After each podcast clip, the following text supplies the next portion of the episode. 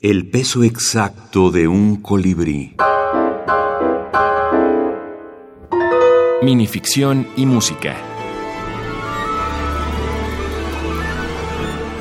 ¿Podría llamarse música? Fue a mi hermano Raúl a quien primero llevaron a desruidar al conservatorio.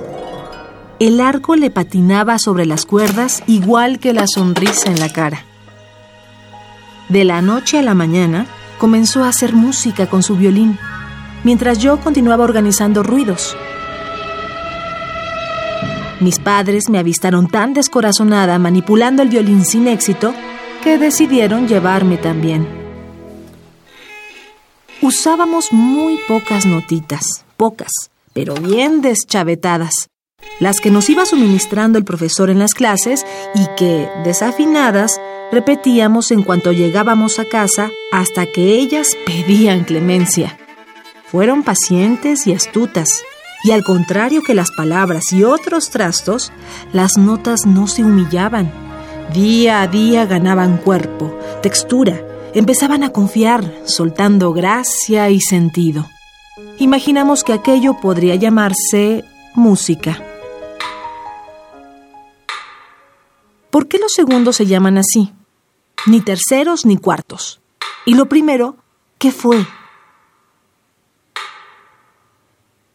Tocando, o sea, cosquillándoles el ombligo a las notas con nuestros segundos de pluma negra, conseguíamos que sonrieran.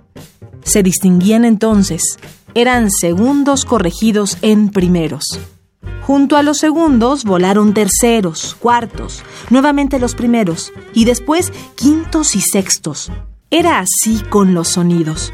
Voltear, alternar o frecuentar.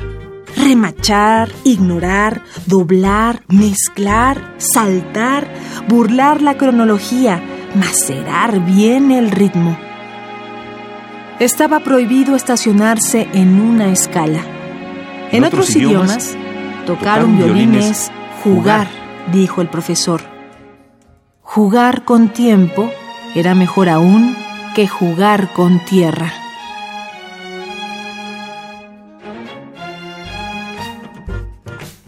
Isabel Mellado, fragmento o compases de la novela Vibrato, la música y el resto en 99 compases.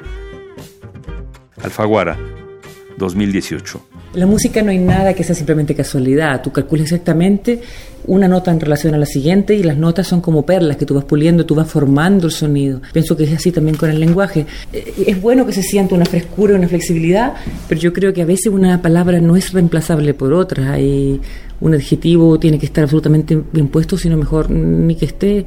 O sea, sí creo que la absoluta precisión del lenguaje.